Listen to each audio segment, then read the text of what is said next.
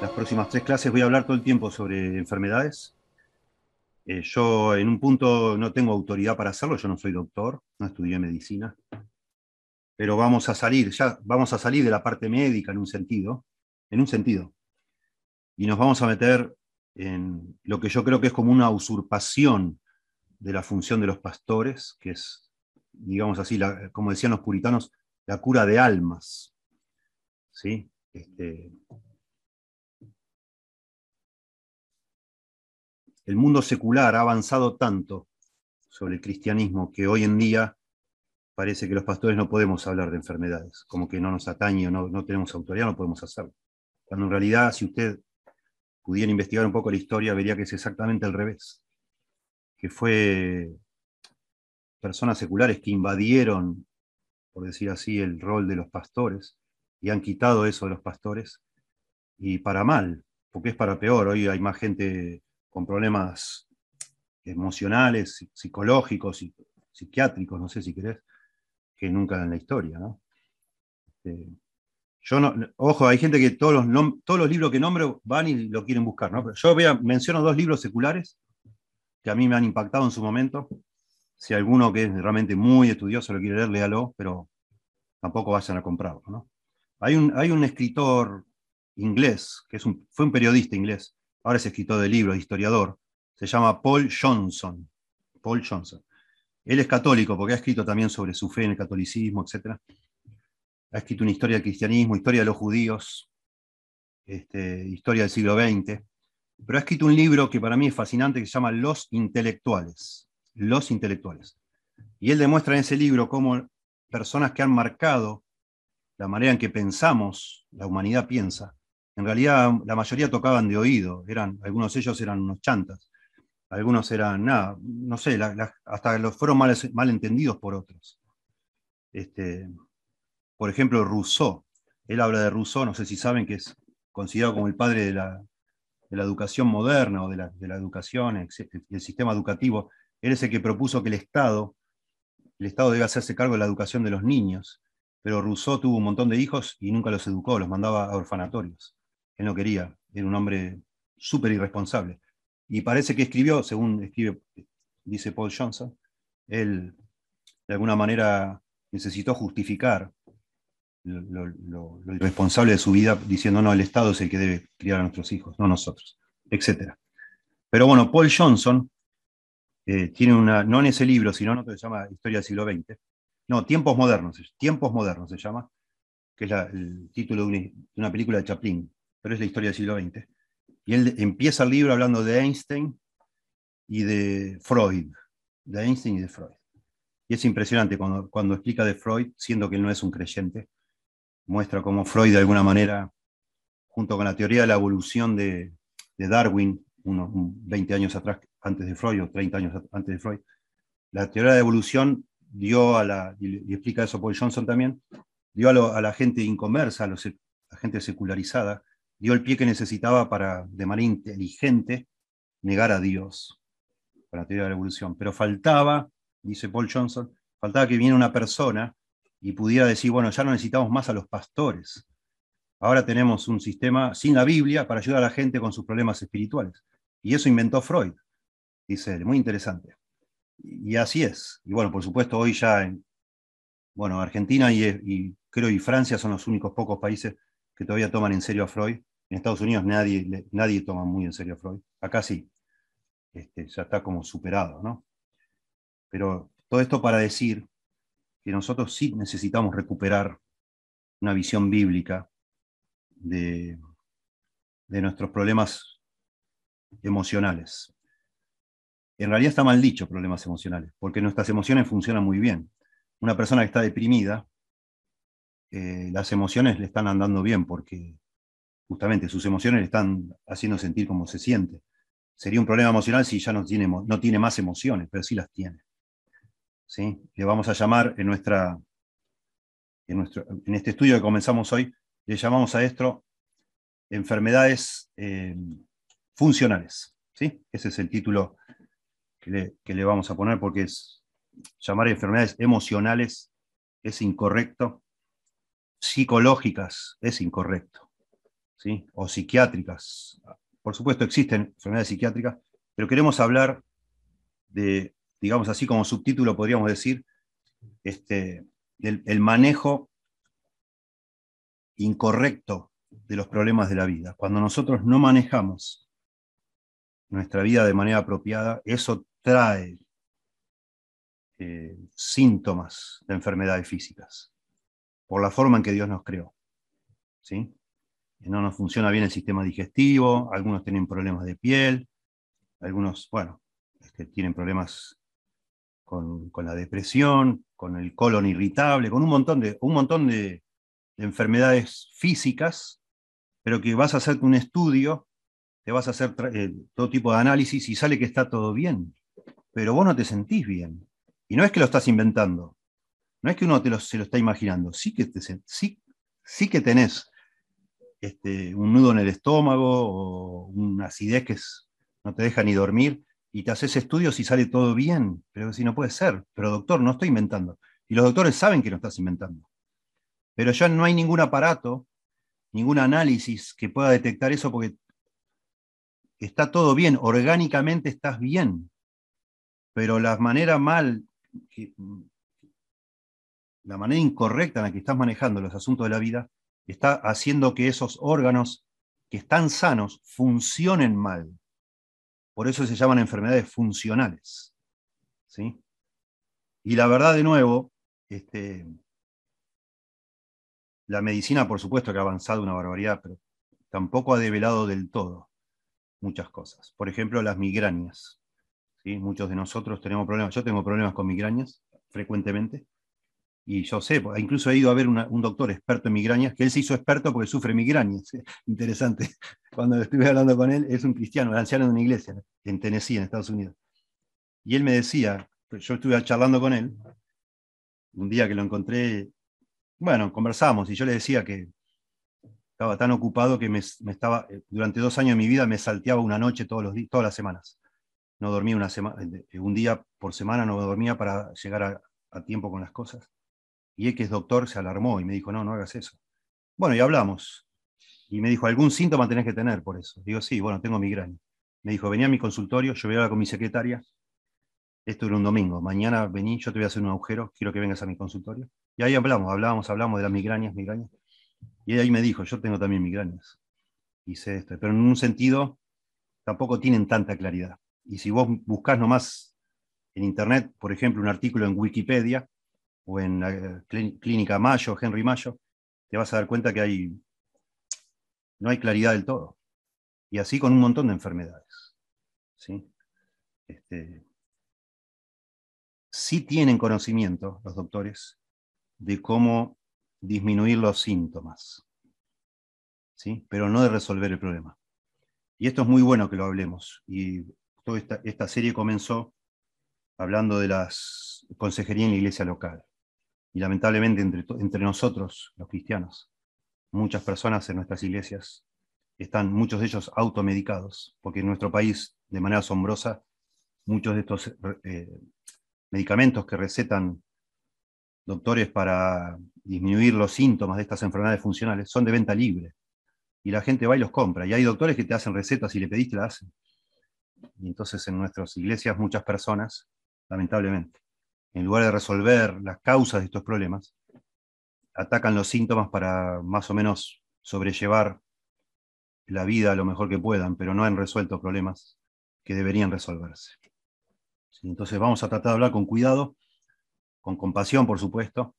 No, no, no voy acá en ningún caso a recomendar a nadie que deje de tomar medicación. Eso sí necesitan una, la guía de un médico, porque hay medicaciones que producen también ciertos cambios en el organismo y para quitarlas del todo hay que ir reemplazándolas por otras hasta poder estar libre de esas medicaciones, ¿no?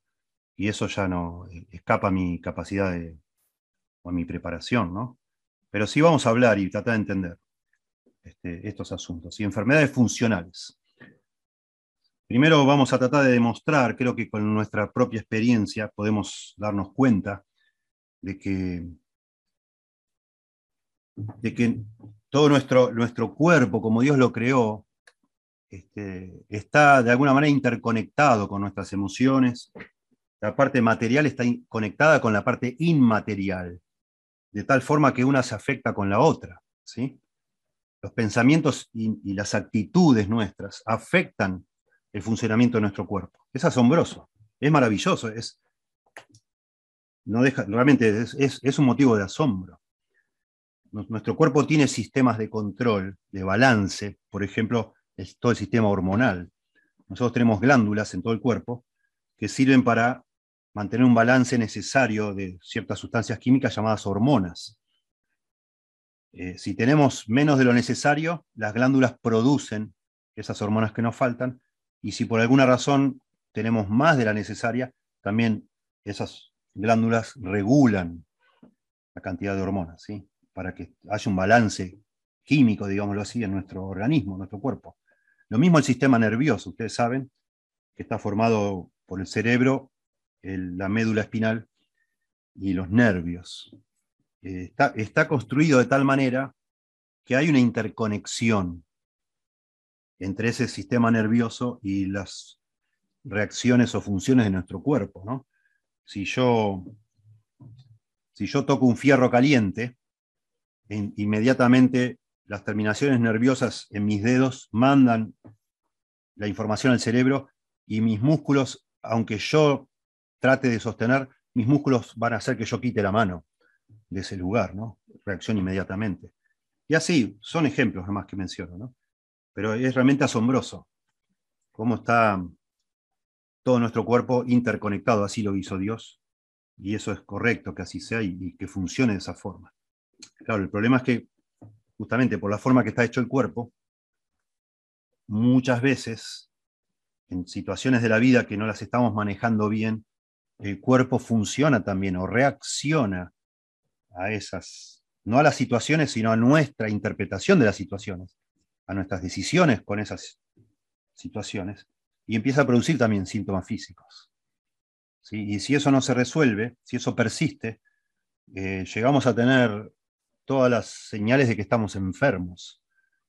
Pero de nuevo, vamos al médico, nos manda a hacer todo tipo de estudios y sale que está todo bien. La sangre está bien, los valores están perfectos, este, la orina está bien, los químicos, todo está bien, las vitaminas están bien. Nos mandan a hacer, no sé, una tomografía computada, está todo bien, etc. Y, y entonces decimos, bueno, ¿qué pasó acá? Bueno, estos son enfermedades funcionales, ¿sí?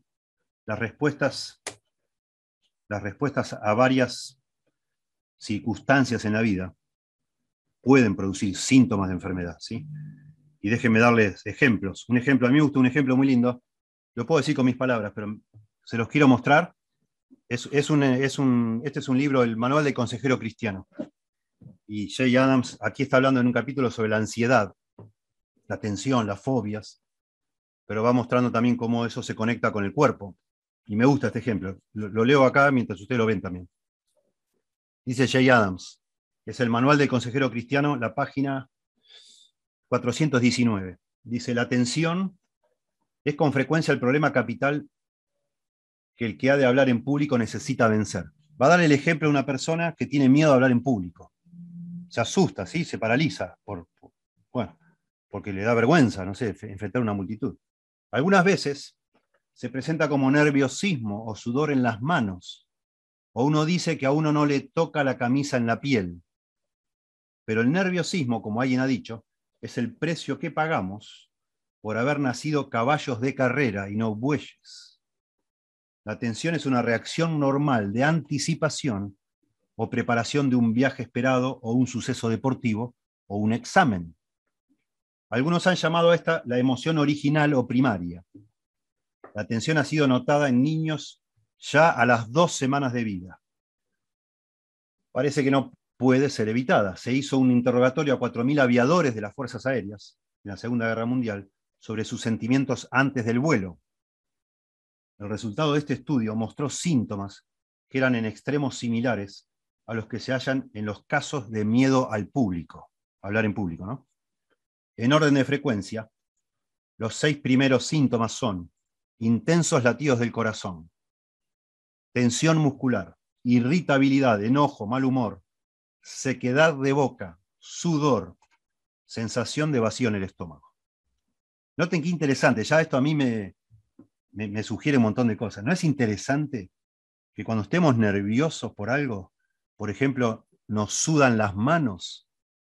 Eso es una función física, el sudor. Pero claro, yo me pongo nervioso por algo y me empiezan a sudar las manos o me empiezan a temblar las rodillas. ¿Por qué me tiemblan las rodillas? ¿Cómo puede ser que yo, por algo que estoy pensando en mi mente, o interpretando, o, evaluando, analizando, haga que mis rodillas me tiemblen, o que me empiece a sudar todo el cuerpo, o empiezo a transpirar con, eh, con mal olor algunas personas? ¿Cómo puede ser? Bueno, es que hay una conexión obvia entre lo físico y lo inmaterial, ¿no? emocional en este caso. ¿Qué ocurre realmente en el miedo al público? Un estado normal del cuerpo, de tensión o anticipación, puede bastar para empezar un círculo vicioso que lo haga imposible a uno el hablar bien. El estado normal de anticipación da lugar a sentimientos en el cuerpo que pueden ser malentendidos y por ello causen temor, que a su vez da lugar a más tensión y esta crea sentimientos más pronunciados, los cuales son mal interpretados y causan aún más temor y así indefinidamente. En las situaciones de tensión, el cuerpo se prepara para una situación de emergencia, por un impulso psicológico. Los oradores experimentados lo saben y saben que es bueno para el cuerpo el estar preparado así para hablar. Un poquito de tensión está bueno. Lo mismo para jugar una final deportiva o correr una carrera. Hace que rindas más, tenés más adrenalina en la sangre y hace que tus reacciones sean más, más rápidas. Saben que el hablar bien depende de lo alerta que esté el cuerpo y de que aprovechen la atención. La atención ayuda a que se formen las ideas cuando hablan. Los mejores sermones son aquellos en que este fraguarse espontáneo de las ideas es prominente. Si esto ha ocurrido antes, en el estudio, pierden parte del fuego que van a tener luego en el momento de ser pronunciado. Si decís todo de memoria, falta algo, ¿no? Falta ese sentido de urgencia, esa pasión, etc. En una situación anticipatoria, tensa de emoción, la mente responde ante la tarea dando órdenes a varias partes del cuerpo para que se preparen a fondo, y el cuerpo moviliza sus recursos. Es por esto que el orador necesita un cuerpo bien preparado. En las situaciones en que se está relajado, opera el sistema simpático. Su función es contribuir a la provisión del cuerpo. Pero cuando es llamado a entrar en acción, el sistema parasimpático, el ritmo de, respiración del corazón y la circulación y otras funciones fisiológicas, responden de modo apropiado. Las glándulas adrenales que se hallan encima de los riñones segregan adrenalina, adrenalina, una hormona en la sangre. La hormona circula por todo el cuerpo y afecta a muchos órganos. La gente en situaciones de estrés ha mostrado que puede hacer tareas que no podría hacer en condiciones normales. Por ejemplo, un hombre arrastró una caja fuerte a través de una habitación y la echó por una ventana durante un incendio. Apagado el incendio, se le dijo que intentara repetir el acto y halló que en tensión normal apenas podía mover la caja. Interesante. Cuando la adrenalina llega al hígado, ayuda a descargar glucosa en la sangre, que se transforma en energía disponible para el cerebro y los músculos. Acelera también el ritmo del corazón, de modo que la sangre circula en mayor cantidad y realiza sus funciones más rápidamente. La glucosa se convierte en energía en los músculos del cuerpo. Como el cuerpo dirige la sangre a los músculos externos, vaciando el sistema digestivo, los movimientos peristálgicos del estómago y los intestinos, movimientos que pueden traducirse en una sensación de bienestar sosegado, cesan y por ello aparece esa sensación extraña de vacío en el estómago. La boca se seca, el cabello puede erizarse y las manos están húmedas o sudorosas. Es imposible evitar la tensión y no hay que temerla, pero hay que entenderla. La tensión es la preparación del cuerpo y es la forma en que Dios ha hecho que podamos hacer frente a las situaciones difíciles y de emergencia. La tensión nos hace estar más alerta. El predicador u orador no debe procurar reducir la tensión, solo la clase de tensión excesiva, que aumenta en espiral, falta de control, se transforma en miedo. El temor puede ser evitado generalmente cuando se comprende la función benéfica de la atención y esa forma pasa a ser controlada. Esto significa que la atención, para ser usada propiamente por el orador, debe ser controlada de modo que varíe con el material de que se habla. El contenido controla la cantidad de atención y hace que sea apropiada en cada punto. Los problemas de la atención, pues, son fundamentalmente una cuestión de grados. Bueno, y acá habla cómo esto se va deformando, ¿no? Ah, sé que es muy larga la lectura, pero sirve, me parece muy bueno porque yo siento que algunos de ustedes los tengo que persuadir de que esto que estoy diciendo es así, y esto me parece un muy buen ejemplo, y otros que vamos a ver en un momento. En tanto que la atención es solo un siervo del orador, es buena. Para poder predicar bien o hablar bien en cualquier circunstancia, hay que estar alerta, no excesivamente relajado ni excesivamente tenso. Se necesita un grado normal de tensión para estar alerta. El primer paso para aprender a usar la atención como un siervo es llegar a entender su propósito y función. Bueno, por eso hemos hablado de los efectos psicosomáticos de la anticipación. Bueno, ahora vamos a, esta palabra la vamos a explicar mejor. Si no se conoce la causa del problema, el temor de lo desconocido y la tensión indisciplinada resultante van a desaparecer al conocerla. Bueno, cuando el orador siente la sensación en el estómago, los músculos tensos y el sentimiento de aprensión, ya sabe por qué no va a temer esos sentimientos normales y con ello no escalará a un nivel anormal. ¿Sí? Déjeme ver. Bueno, acá un detalle interesante. Pero después que un orador adquiere una comprensión a fondo de las sensaciones normales del cuerpo, si persiste el miedo a hablar en público, la causa puede ser el orgullo, quizá la cobardía y la culpa. Posiblemente tiene miedo de la respuesta del público. El temor de este tipo, en último término, procede de un exceso de preocupación personal por sí mismo. Suponiendo que su preparación es adecuada y ha hablado bastantes veces para estar familiarizado con la situación, de hablar en público y entiende la dinámica de la atención, si el miedo al público persiste todavía, el orador tiene que preguntarse simplemente, ¿tengo miedo de mi audiencia? Puede tener temer respecto a su apariencia. La apariencia del que habla pasa a ser objeto de escrutinio para él y quizás le preocupe la respuesta de la audiencia de la misma. Bueno, acá habla de la cobardía. Bueno, de nuevo, de, este, de esta forma de enfocarse en uno mismo, etc volvemos aquí. Eh, miren, y a lo mejor algunos de ustedes ya lo han experimentado esto. En un examen, un examen oral, un examen final en la universidad, bueno, hablar en público, nosotros tenemos miedo de hacer un papelón, digamos, ¿no? de quedar mal. Entonces estamos tensos. Empezamos a hablar y nosotros mismos oímos que nuestra voz está temblando, que la frente se nos llenó de transpiración y que ya todo el mundo se está dando cuenta que estamos muy nerviosos. A veces hay personas que están, parece que acaban de bañarse con la camisa puesta y, están hablando y se dan cuenta que todo el mundo lo ve. Y hasta uno ve las caras, hay personas que hasta están sufriendo viéndolo a uno, y uno ve esas caras y más se empieza a preocupar.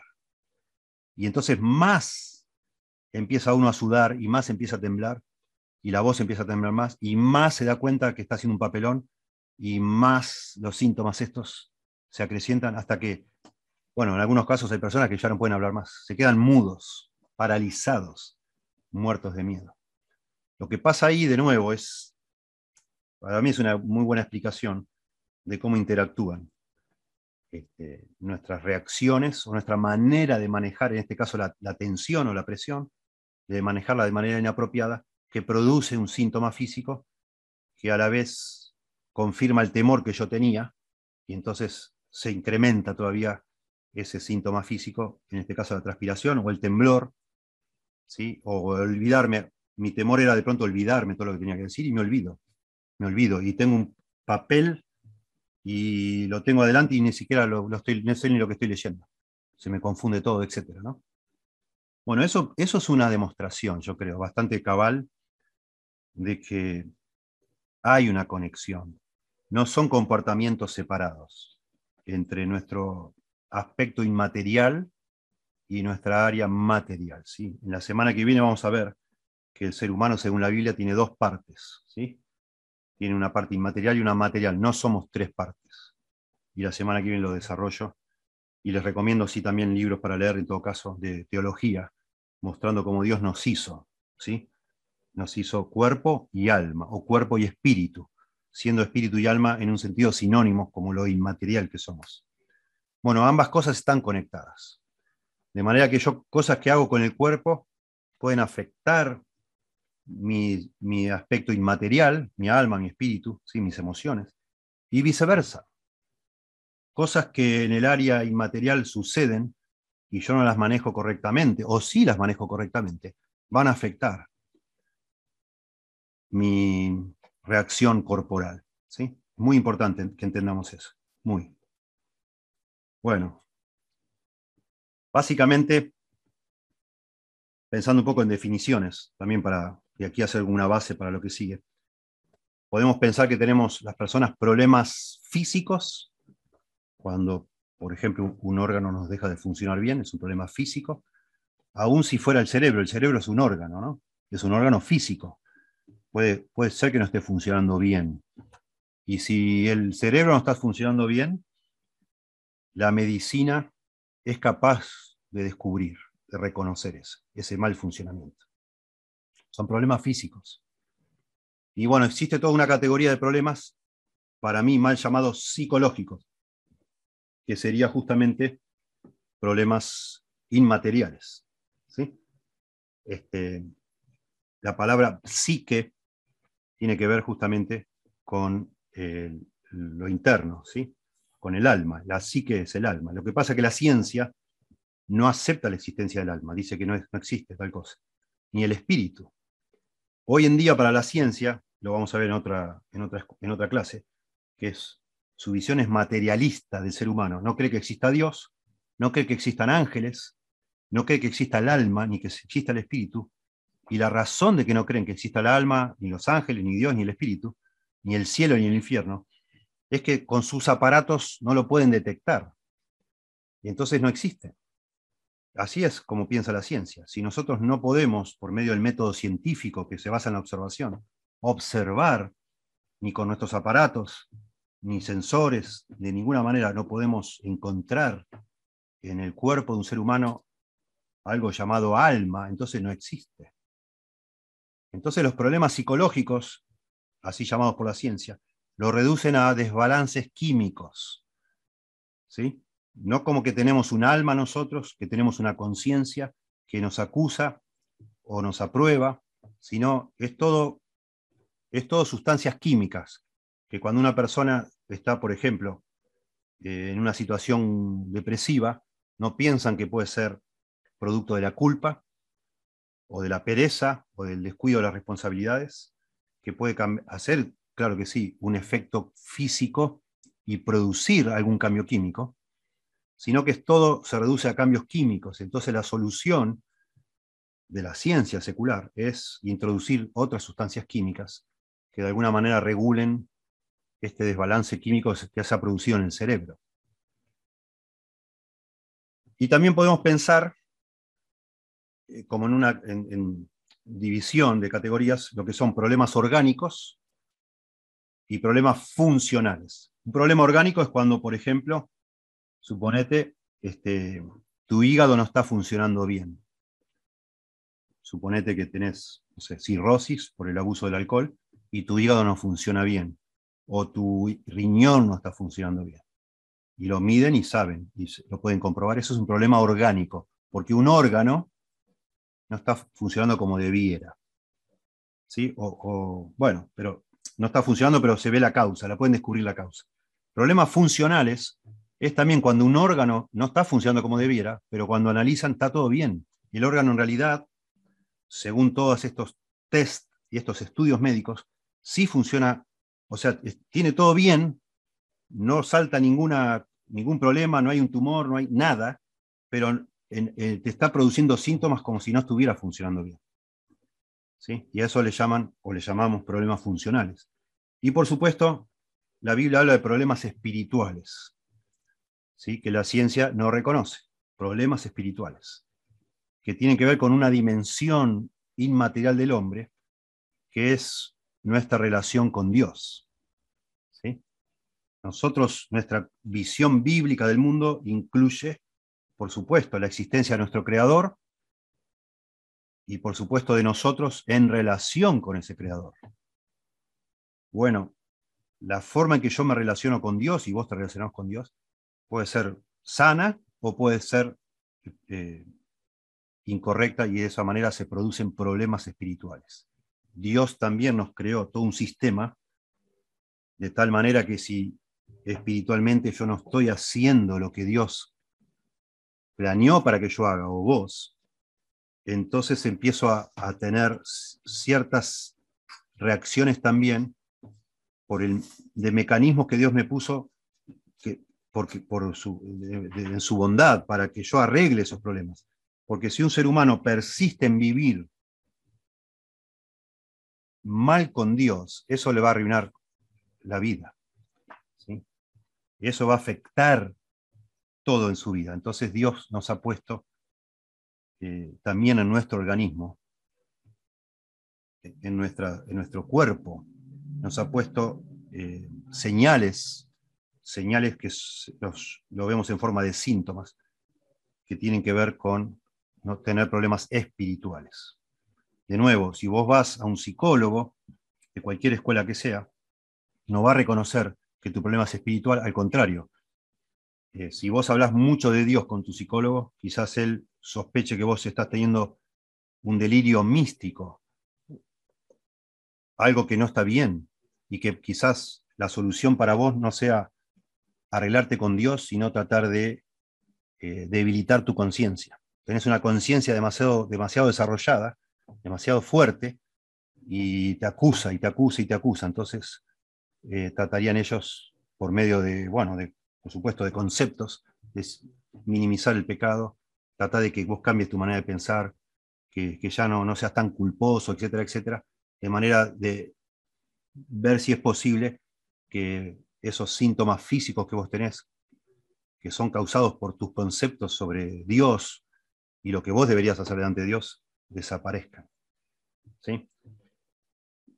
Estamos, por eso, por eso Miren, llegamos a un punto que yo, yo, tengo que tratar de persuadir a ustedes, o a quien sea que me escuche de esto, porque se, toma hoy como una verdad revelada lo que dicen los médicos o la ciencia médica, y como un, casi como un cuento de hadas lo que dice la Biblia. Y es exactamente al revés. ¿Sí? Exactamente al revés. Muchos problemas espirituales, no todos, se solucionan con arrepentimiento y con fe. Por ejemplo, la ira. Muchos cristianos tienen todavía, aún después de convertidos, problemas con la ira, y eso produce problemas físicos también. Algunos problemas, o sea, muchos se solucionan con arrepentimiento y fe, y otros problemas no necesitan arrepentimiento. Por ejemplo, el caso del temor, ¿sí? Tener temor. Quizás la ansiedad, quizás el tema de la ansiedad, un poquito de ambas cosas, podría ser. En el caso de la ira, la pereza es otro problema y que trae muchos problemas físicos. Se demanda, se arregla con arrepentimiento y fe, son, son problemas que demandan un cambio. En el caso del temor, esos problemas demandan crecimiento, madurez en la fe. Aprender más a caminar con Dios, a descansar en Dios, a confiar en Dios. Pero son todos estos problemas espirituales que por, de nuevo, por estar conectada la parte inmaterial con la material, terminan produciendo síntomas físicos. ¿Sí? Y si uno dice, bueno, lo espiritual le toca al pastor, lo físico al doctor, está bien, buenísimo, en general está bien. El problema es que cuando vos, por ejemplo, tenés una úlcera, suponed, porque estás luchando con la ansiedad y no lo podés resolver, y no, no le encontrás la vuelta a cómo manejar bíblicamente algunos problemas, y tenés mucha ansiedad, y entonces vas al doctor, porque tenés una úlcera y el doctor, ¿sabes qué? Te va a dar, te va a dar ansiolíticos, te va a dar medicación para que no estés tan nervioso, para tratar de resolver el tema de la úlcera. Y antiespasmódicos, por la parte de, para que no, bueno, todas estas partes que se irritan en el estómago no se irriten tanto. ¿Qué pasa? Al darte a vos, o al darme a mí, eh, tranquilizantes, ansiolíticos, bueno, lo que está haciendo de alguna manera es esa, este sistema que Dios nos dio para arreglar nuestros problemas espirituales con Él, eh, se va a estar de alguna manera como dañando. Como si yo fuera al mecánico, porque le digo, mire, este, vengo a verlo porque hace ya días que tengo en el tablero una luz prendida que me dice que tengo que, una luz roja que me está, me está y me suena, un, me suena un sonido, me suena un sonido y ya no lo soporto más. Y supongamos que era la luz roja del aceite, ¿no? Bueno, un buen mecánico me diría, bueno, le, falta aceite, le tiene que poner aceite, si no se va a fundir. Pero imagínate que vas al mecánico y en vez de decirte, bueno, en vez de poner aceite, esta es la solución, tome este martillo y péguele a la luz hasta que deje de funcionar y ya está. Ya no lo va a molestar más. Eso, eh, desde el punto de vista bíblico, eso es lo que lamentablemente sucede cuando nosotros recurrimos a medicinas llamadas también psicotrópicas, actúan en la parte inmaterial nuestra, para tratar de disminuir justamente estos síntomas que nos están quitando calidad de vida. El gran problema es que ni cambiamos, o no, ya no sentimos la presión de cambiar, porque ya esa medicina nos ayudó, ni tratamos de madurar o de crecer. Es decir, el problema, el problema espiritual sigue estando ahí, no, no hicimos nada con eso. ¿Entienden? ¿Sí? La respuesta no bíblica, las respuestas no bíblicas a la vida y a las situaciones difíciles pueden provocar enfermedades, lo que estamos diciendo. En estos casos, el médico dice que no puede encontrar nada malo con el cuerpo después que te manda a hacer estudios. No es el resultado que algo esté mal en tu cuerpo. El cuerpo está respondiendo bien, está respondiendo como debería responder. Si no dejó de funcionar, al contrario, y aún las emociones en este caso también. La respuesta de la persona a los problemas de la vida, las presiones, el estrés, las responsabilidades, etcétera, incluso el pecado, ¿sí? que puede ser la ira, la, inmoralidad sexual, etcétera, la culpa. Las respuestas a esos problemas han producido síntomas y eso, si persiste, puede producir enfermedades de todo tipo. ¿Sí? Estas enfermedades le suelen llamar psicosomáticas, como dijimos. Psico es inmaterial, soma, en griego soma, Psico, en, griego, psiquis, es el alma. Sí, suje es el alma. Soma es el cuerpo.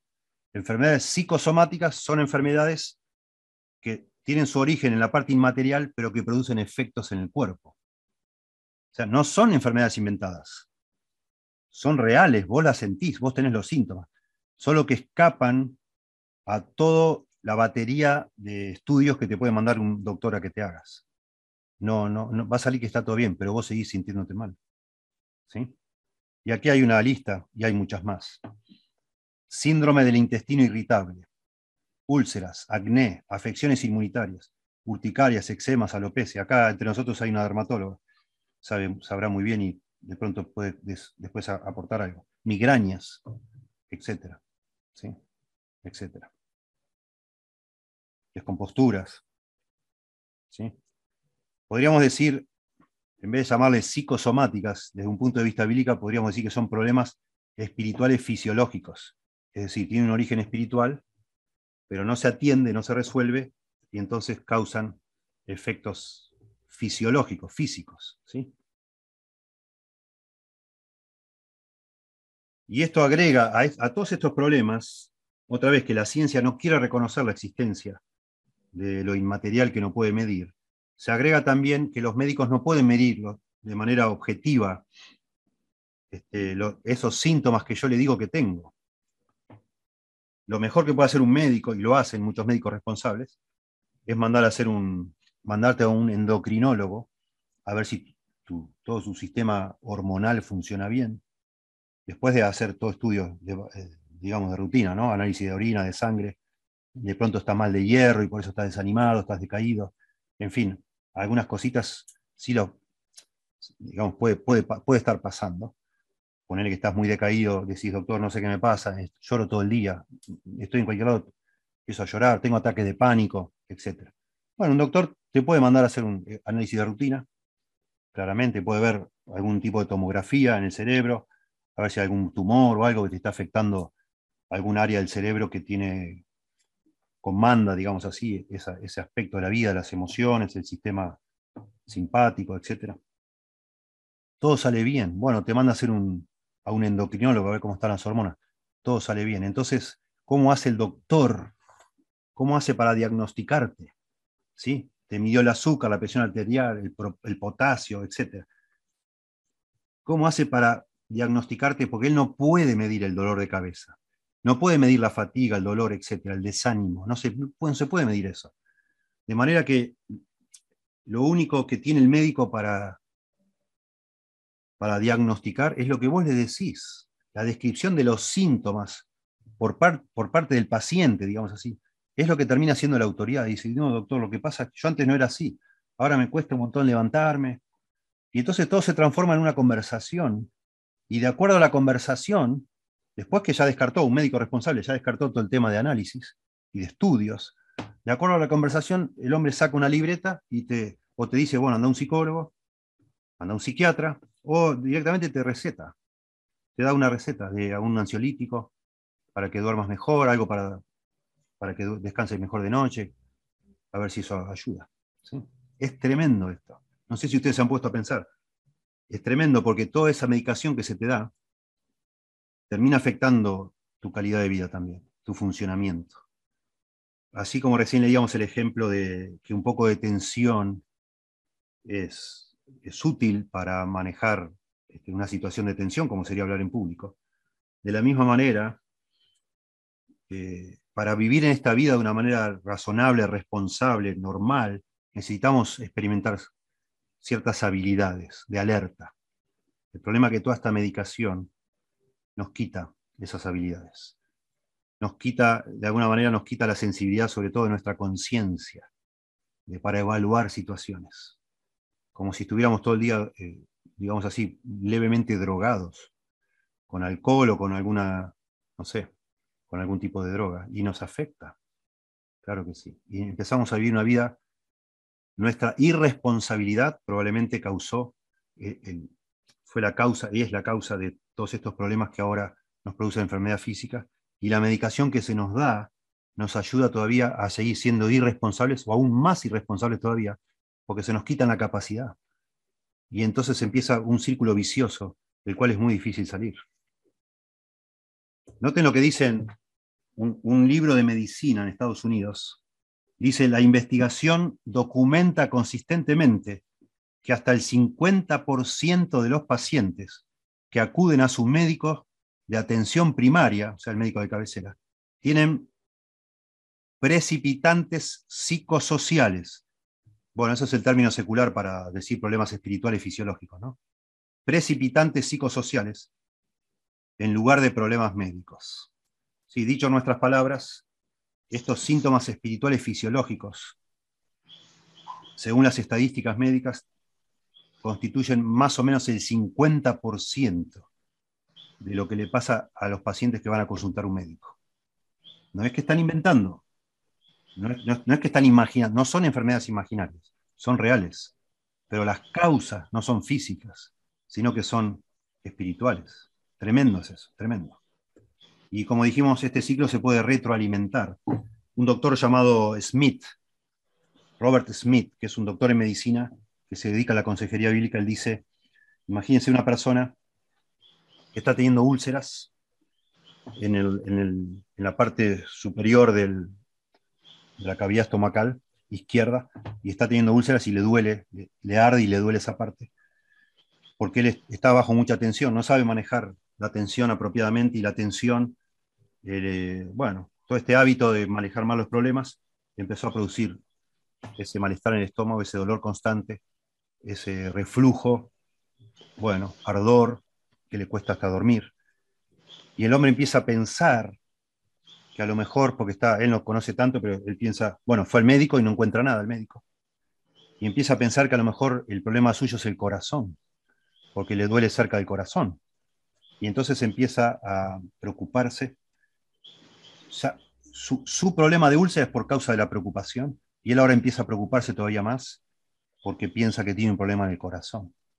Y esa preocupación extra a los problemas que ya tenía mal manejados le produce aún más molestias en la úlcera y más molestias en la úlcera, en, ese dolor en el estómago, más le hace sospechar que en cualquier momento se puede morir.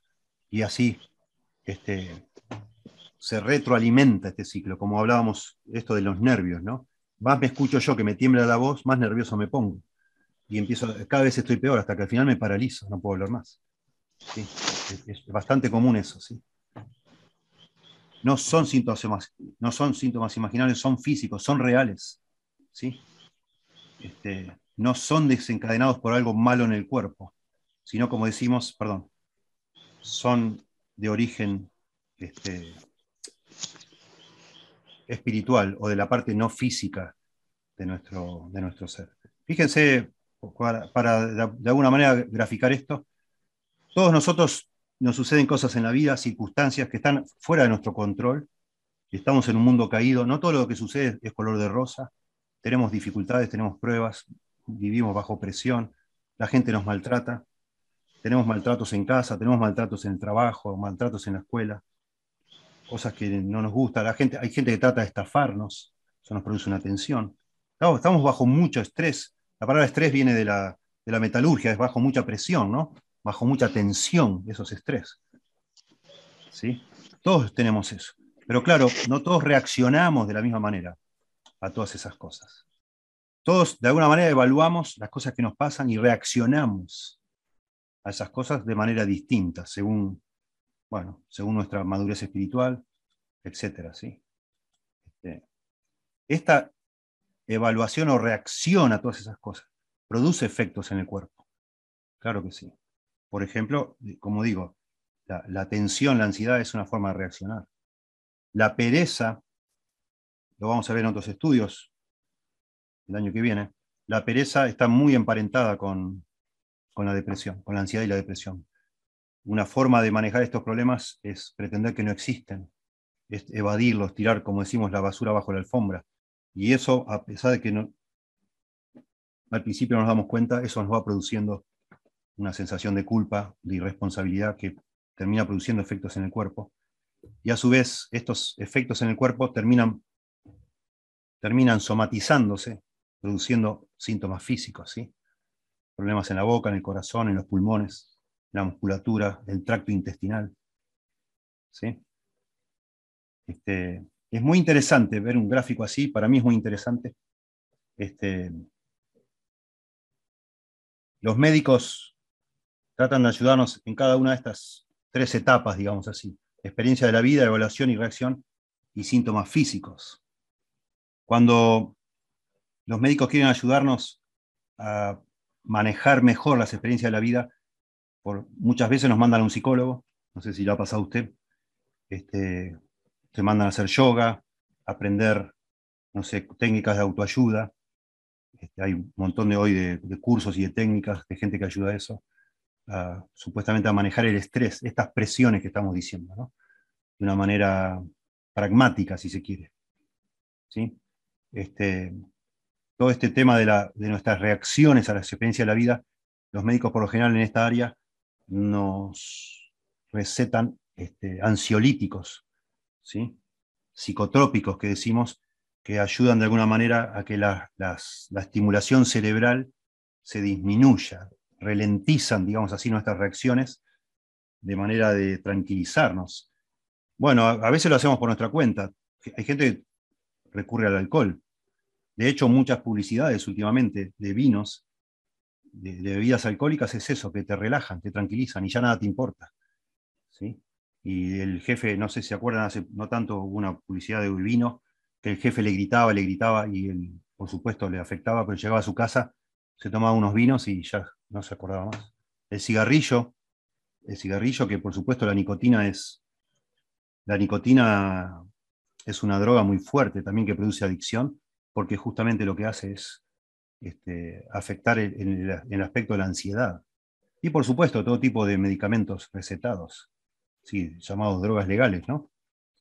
Y en los síntomas físicos, bueno, pensemos por ejemplo en este tema del, de espasmos en el tracto intestinal que terminan produciendo este, una úlcera. Bueno, nos puede dar un doctor también para disminuir todos esos efectos antiespasmódicos. ¿sí? Sabrá también aquí entre nosotros este, Anamá, que es dermatóloga, muchos dermatólogos junto con las cremas que dan para, por ejemplo, para los eczemas, te dan medicación para que estés menos nervioso, para que no te rasques tanto. Y vos lees el prospecto de la medicación y te dicen, bueno, si va a manejar, tenga cuidado, no lo tome, tómelo antes de dormir, porque afectan nuestra capacidad. Claro, ya no te pica tanto, lo que antes te picaba. No sé, me imagino se receta para otros problemas también de la piel, pero también te afecta en tu capacidad de respuesta, por ejemplo, para manejar en la ruta, etc. ¿Sí? Lo que es interesante de ver de un gráfico así es que en definitiva la medicina no ayuda a resolver las causas de estos problemas, porque no las reconoce. Al final, lo, mejor que puede hacer es, de, alguna manera, darte algún tipo de consejo práctico para manejar el estrés, pero como deja fuera a Dios del cuadro, tampoco hay una solución genuina y real. ¿Sí? Sabemos, todos nosotros sabemos de personas que han ido al psicólogo y se les ha enseñado a ser más egoístas, a no preocuparse tanto por tus hijos. Bueno, son que ellos se hagan cargo. No podés vivir pensando en tu marido y en tus hijos, por ejemplo. Tenés que aprender a vivir la vida más relajado, tomarte todo más, no tan a, no tan a pecho, etc. No, no necesariamente en esta área se nos enseña a resolver los problemas bíblicamente, a ser responsables, a agradar a Dios, a vivir en el temor del Señor, etc. Entonces, el problema persiste porque la causa es espiritual. ¿sí? Y ni hablar con el tema de los ansiolíticos y los antispasmódicos o lo que sea que nos den aquí, ¿no? Este, según lo que sea el problema, ¿no? Si es en distintas áreas, en distintos órganos. ¿sí? Ninguno de estos métodos apunta a la causa real, ¿sí? que son nuestras respuestas a los problemas, a los problemas de la vida, ¿sí? problemas personales, problemas espirituales. Ninguno. Y esto, bueno, nos lleva a otro punto importante. Bíblicamente, y ahora vamos a ver, creo que esta es la última diapositiva y vamos a ver algunos versículos y ya por hoy. Bíblicamente, si nosotros vamos a resolver los problemas que tuvieron su causa en, no hacer lo que Dios nos pide que hagamos y nos da la capacidad de hacer, asumiendo que somos cristianos, bíblicamente lo mejor que necesitamos nosotros es asumir nuestra responsabilidad. Es procurar discernir en qué aspecto yo no he cumplido con lo que debía cumplir y si me necesito o no arrepentirme de lo que he hecho mal y hacerlo correctamente. O sencillamente, como decíamos hoy, necesito crecer en mi relación con Dios, en mi comprensión de Dios, mi comunión con Dios, mi confianza para resolver esos problemas. ¿sí? En ambos casos, sea que yo tenga que arrepentirme, deba cambiar o deba crecer, en ambos casos yo soy el responsable. Y a, bueno, a pesar de cómo yo me sienta, a pesar de cuánto tiempo yo dejé pasar estos síntomas, al punto que ahora ya parece que estoy enfermo o enferma, a pesar de eso, un consejero sabio va a procurar hacer que su aconsejado, a pesar de cómo se sienta, se haga responsable y entonces comience a hacer lo que debe hacer. Porque si no empieza a hacer cambios y a hacer lo que Dios le pide, nunca se va a resolver el problema, nunca. ¿Sí? Y suena, lamentablemente, hay personas que les suena muy insensible. Que vayan a un consejero bíblico, vayan al pastor, algún hermano instruido, y bueno, expliquen toda esta situación de cómo se sienten y cómo están y cómo han llegado a ser tan limitados en muchas cosas de la vida justamente por tener estos síntomas, especialmente depresión. Y lo, que menos quieren escuchar es que alguien les diga, ¿sabes qué? Eh, vos en todo esto que te está pasando tenés algo de culpa. Y en eso tenemos que trabajar, para que vos puedas salir de este pozo en el que te metiste sin darte cuenta mucha gente lo que menos quiere escuchar es eso. Y le parece que eso es, brutal, es, es, agresivo, no tiene amor, es insensible. ¿sí? La enfermedad, los malos sentimientos o la presión no eliminan la responsabilidad que tenemos cada uno de nosotros de comportarnos como Dios nos pide. ¿sí? Y eso necesitamos que alguien nos diga. Y eso necesitamos que alguien nos diga y que nos ayude a discernir para eso estamos nosotros tratando de ser, crecer como consejeros bíblicos, ayudar a la persona a discernir en qué momento de, lo, de, su pasado, inmediato o, mediato o lejano, no sé, comenzó a, conducirse, a comportarse de manera no bíblica, a manejar estas presiones que todos tenemos de manera irresponsable. ¿En qué momento las dos formas de vida? El gráfico que era como una B corta. En algún momento la persona decidió ya no obedecer a Dios, sino hacer lo que su corazón le decía. Y eso al principio pareció el camino más fácil, pero enseguida empezaron a aparecer síntomas de eso. Y es necesario que nosotros ayudemos a las personas en eso. Por supuesto, primero tenemos que tener nosotros la convicción. Es muy importante los que somos acá pastores que creamos que la Biblia es suficiente y que en realidad es exactamente al revés. No es que nosotros estamos entrometiéndonos en lo que le pertenece a la medicina, sino que la medicina ya hace tiempo se ha entrometido en lo que le pertenece a Dios, a la Biblia, a los pastores, que somos los hombres de la palabra, los hombres que hablamos de parte de Dios. ¿sí? Hay momentos, claro, excepciones, en que las enfermedades pueden hacer imposible el cumplimiento de algunas responsabilidades. No sé, si chocaste con una moto y estás hospitalizado, no sé, estás dos meses en un hospital en terapia o haciendo rehabilitación, probablemente no puedas ir a trabajar está bien, lo, tomamos, hay, hay, hay, que analizar cada caso. ¿sí? Este, pero estamos hablando de ese 50% que dicen las estadísticas de personas que no tienen este, ninguna causa eh, objetiva, medible de sus enfermedades y que asumimos entonces que tienen que ver con su manera equivocada de manejar la vida. Ahí tenemos que ayudarles, porque justamente la manera apropiada de manejar la vida, que es lo que no se está haciendo, tiene que ver con hacerse responsable. Es imposible manejar los asuntos de la vida correctamente si nos ponemos en, forma, en, actitud de víctimas. Solo eso acrecienta los problemas. Y lamentablemente la medicina termina dando una coartada para las personas que no quieren hacerse cargo de sus problemas, que quieren vivir una vida responsable. Entonces cuando, no sé, tu marido te dice, bueno, pero ya, por favor, hace las cosas. Dice, no, el doctor me dijo que yo estoy enferma. Y usan, de nuevo, la autoridad. Claro que la medicina tiene autoridad, ni hablar. Pero usan la autoridad del doctor, del psicólogo, del psiquiatra, etcétera, de quien sea que la atendió, de lo que le dijo, que muchas veces, otra vez, parte de una presuposición no bíblica, de que Dios no existe ni estas cosas. Usan eso para seguir una vida, una actitud irresponsable.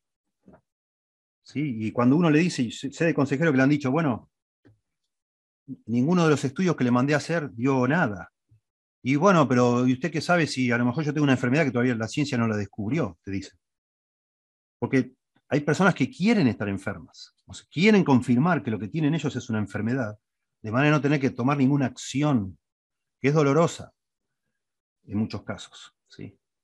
Eh, para ir contra su pereza, contra la ira, contra irresponsabilidad, contra la, la depresión, etc. ¿Sí? Fíjense, hasta ahora dije, no citamos un solo versículo. Me pareció valioso poner al final una serie de versículos como para argumentar aquí y que todos nos quedemos pensando. Génesis 4, del 1 al 6. Dice, conoció Adán a su mujer Eva. Acá en el capítulo 3, Adán y Eva caen en pecado. ¿sí? Acá capítulo 4 empieza a hablar de los hijos de Adán y Eva. Conoció a Adán a su mujer Eva, la cual concibió y dio a luz a Caín, y, dio y, dijo, por voluntad de Jehová he adquirido varón. Después dio a luz a su hermano Abel, y Abel fue pastor de ovejas, y Caín fue labrador de la tierra. Y aconteció, andando el tiempo, que Caín trajo del fruto de la tierra una ofrenda a Jehová. Y Abel trajo también de los primogénitos de sus ovejas, de lo más gordo de ellas, y miró Jehová con agrado a Abel y a su ofrenda pero no miró con agrado a Caín y a la ofrenda suya. Y se ensañó Caín en gran manera. Se enojó. No vamos a explicar todo esto anterior, ¿sí? Pero acá dice, se, enfureció Caín por, celos a su hermano, porque la ofrenda de Abel fue agradable a Dios, la ofrenda de Caín no fue agradable. Se ensañó Caín en gran manera y decayó su semblante. Esto se habla de desánimo ¿sí? Es una figura literaria, de caer el semblante, andaba con la cabeza agacha, andaba, decimos nosotros, bajoneado, ¿no? Interesante. Decaído, bajoneado, deprimido. Entonces Jehová dijo a Caín, no, tenés Dios mismo el que lo aconseja. Y esto es el comienzo de la Biblia. ¿Por qué te has ensañado? ¿Sí? ¿Por qué te has enfurecido? Ira, ira, esto es ira. ¿Y por qué ha decaído tu semblante? Depresión. Si bien hiciereis, hicieres, ¿no serás enaltecido? Bueno, acá enaltecido es lo contrario a, decaído. te vas a sentir bien. Si haces lo que Dios te pide que hagas, el bien habla acá, te va a ir bien. Y si no, si no hicieres bien, el pecado está a la puerta, con todo esto a ti será su deseo y tú te enseñorearás de él. Está hablando del pecado acá también, lo está personificando el pecado como si el pecado fuera un animal salvaje esperándolas a la puerta. El pecado está a la puerta, como para comérselo. Con todo esto, a ti será su deseo del pecado, de dominarlo, y tú te enseñorearás de él. Bueno, aquí hay un principio tremendo de lo que estamos diciendo. Noten, lo que él hizo, las cosas que hizo Caín, que fue que no, lo, no lo que Dios quería. Algo había en la ofrenda de Caín, no se nos explica acá, ¿sí? Este, lo único que se dice acá es que Abel trajo lo mejor que tenía para ofrendar lo más gordo de ellas. Y eso parece ser, hay un montón de teorías acá, seguramente ustedes las conocen, muchas de ellas, pero el punto acá, no hay que imaginar lo que no dice, es que intencionalmente no se explica por qué la ofrenda de Caín no agradó a Dios. Lo que sí se hace el foco es en la reacción de Caín. Su reacción no fue correcta. Y por eso Dios pone el dedo ahí. Si hicieres bien, si reaccionaras correctamente a las cosas. Si hubieras hecho la ofrenda correcta, estarías bien. Si ahora que le hiciste mal hubieras reaccionado apropiadamente haciendo lo que es correcto, se arregla eso, lo arreglás. Pero si seguís haciendo lo que está incorrecto, esto va de mal en peor. Y es lo que después sigue la historia acá. ¿Sí? De nuevo, cómo este pasaje nos muestra cómo, de nuevo, está conectado, podemos decir, las emociones, la ira y la depresión, que son emociones de la parte inmaterial del ser humano, no, no, no, no son reacciones químicas. No tiene que ver con la testosterona, la ira o la depresión con la dopamina o la falta de no sé qué, o la, serotonina, todas teorías de, ver al hombre como un conjunto de productos químicos según Dios, tiene que ver con lo que hace o deja de hacer una persona, con hacer o no hacer lo que Dios nos manda, con vivir una vida responsable o irresponsable. Bueno, Mateo 18:35, tremendo aquí, hablando del perdón. Dice entonces su señora, es una parábola, ustedes se acuerdan, de los dos deudores. Enojado le entregó a los verdugos hasta que pagase todo lo que le debía, a uno que no quiso perdonar. ¿Sí? Y entonces Jesús concluye esta parábola. Así también mi Padre Celestial hará con vosotros si no perdonáis de todo corazón cada uno a sus hermanos sus ofensas. Este así también tiene que ver con esto, le entregó a los verdugos. Da a entender el Señor que cuando nosotros no perdonamos de todo corazón a otro creyente las ofensas, de alguna forma el Señor nos tortura. Y de nuevo, no hace falta inventar demasiado, podemos ver en ejemplos bíblicos cómo la falta de perdón, esa amargura que empieza a tomar el corazón, empieza a torturar a esa persona, también con problemas, llamémosle por, por algunos momentos, problemas psíquicos. ¿sí? Acuérdense de Saúl, que la Biblia dice en el Antiguo Testamento, para no usar un lenguaje médico, que lo había tomado un espíritu de, este, de desánimo, de depresión, estaba deprimido todo el día, David venía y le tocaba la guitarra, ¿se acuerdan? El arpa o la lira, no sé, le tocaba un instrumento de cuerda, porque estaba deprimido. Es que el hombre estaba consumido de envidia, de celos. Bueno, aquí una persona que no quiere perdonar se nos está avisando que Dios de alguna manera lo va a torturar. Y eso tiene que ver con el ámbito de las, digamos, de la psiquis, de la parte inmaterial, espiritual. Salmo 32, del 1 al 3. David, después, después que pecó con Betsabé, dice, bienaventurado aquel cuya transgresión ha sido perdonada y cubierto su pecado. Bienaventurado el hombre a quien Jehová no culpa de iniquidad en cuyo espíritu no hay engaño. No, no, no tiene culpa. No está lidiando con la culpa. Mientras callé, dice David, mientras no confesé mi pecado, mientras callé, se envejecieron mis huesos en mi gemir todo el día. Noten, síntomas físicos. Porque de día y de noche se agravó sobre mí tu mano, se volvió mi verdor en sequedades de verano. Y entonces dice, mi pecado te declaré, confesó, y no encubrí mi iniquidad, para sacarse eso. ¿Sí? Dice el Proverbios 28.13, el que encubre sus pecados no prosperará, mas el que los confiese y se aparta alcanzará misericordia. De nuevo, decisiones, decisiones que tomamos en cuanto a lo que Dios dice, que nos llenan de culpa o nos liberan de la culpa y nos, nos llenan de gozo.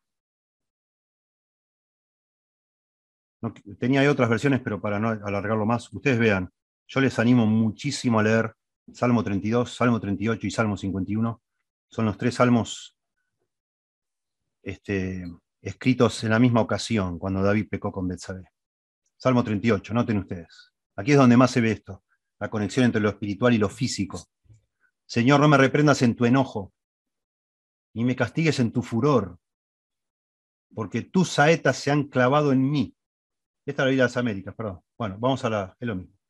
Jehová, no me reprendas en tu furor, y me castigues en tu ira, porque tus saetas cayeron sobre mí, metáforas, y sobre mí ha descendido tu mano. Él se siente ah, oprimido por Dios.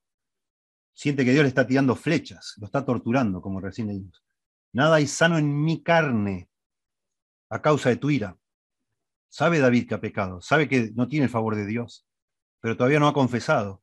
Y entonces siente que en todo su cuerpo, en su carne, su cuerpo físico está todo enfermo. Ni hay paz en mis huesos a causa de mi pecado, porque mis iniquidades se han agravado sobre mi cabeza. Tremendo esto. Describe de una manera preciosa para mí, tan vívida. Cuando nos cuesta dormir, cuando nos despertamos de noche y sabemos que algo no está bien, que no lo estamos arreglando, y, nos volvemos hasta obsesivos con algunas cosas. Y, es, es todo por problemas espirituales como carga pesada se ha agravado sobre mí. ¿sí? Se han agravado las iniquidades. Y y supuran mis llagas a causa de mi locura. Debe ser a causa de mi pecado. 5. Esta es la versión, este, nueva versión internacional. Por causa de mi insensatez, mis llagas hieden y supuran. Estoy agobiado, del todo abatido. Todo el día ando acongojado. Depresión, ansiedad. Estoy ardiendo de fiebre, no hay nada sano en mi cuerpo. Me siento débil, completamente deshecho, mi corazón gime angustiado, dice David. Ante ti, Señor, están todos mis deseos, no te son un secreto mis anhelos. Late mi corazón con violencia, las fuerzas me abandonan, hasta la luz de mis ojos se apaga, etcétera, etcétera, etcétera. Tremendo, tremendo. Y el 51, no lo puse acá, pero véanlo, también es impresionante. Lo mismo, lo mismo. Y uno más, y ya este pasaje siempre me ha fascinado. Noten lo que dice Pedro. Finalmente, dice a creyentes, sed todos de un mismo sentir, compasivos, amándoos fraternalmente, misericordiosos, amigables, no devolviendo mal por mal, ni maldición por maldición, sino por el contrario, bendiciendo, sabiendo que fuiste llamados para que le daseis bendición. Quizás un lindo paralelo de esto de perdonar de todo corazón, ¿no? No devolviendo mal por mal, ni maldición por maldición, amigables, misericordiosos, compasivos, ¿sí? No tan implacables con los pecados de otros, sería la idea acá. Contexto, unos, contra, unos a otros, ¿no? En una iglesia. Y entonces cita Pedro del Antiguo Testamento, porque el que quiere amar la vida y ver días buenos, refrene su lengua del mal y sus labios no hablen engaño, apártese del mal y haga el bien, busque la paz y sígala porque los ojos del Señor están sobre los justos y sus oídos atentos a sus oraciones. Pero el rostro del Señor está contra aquellos que hacen el mal. Me impresiona mucho esto a mí, mucho. Por favor, piensen esto, el que quiere amar la vida y ver días buenos.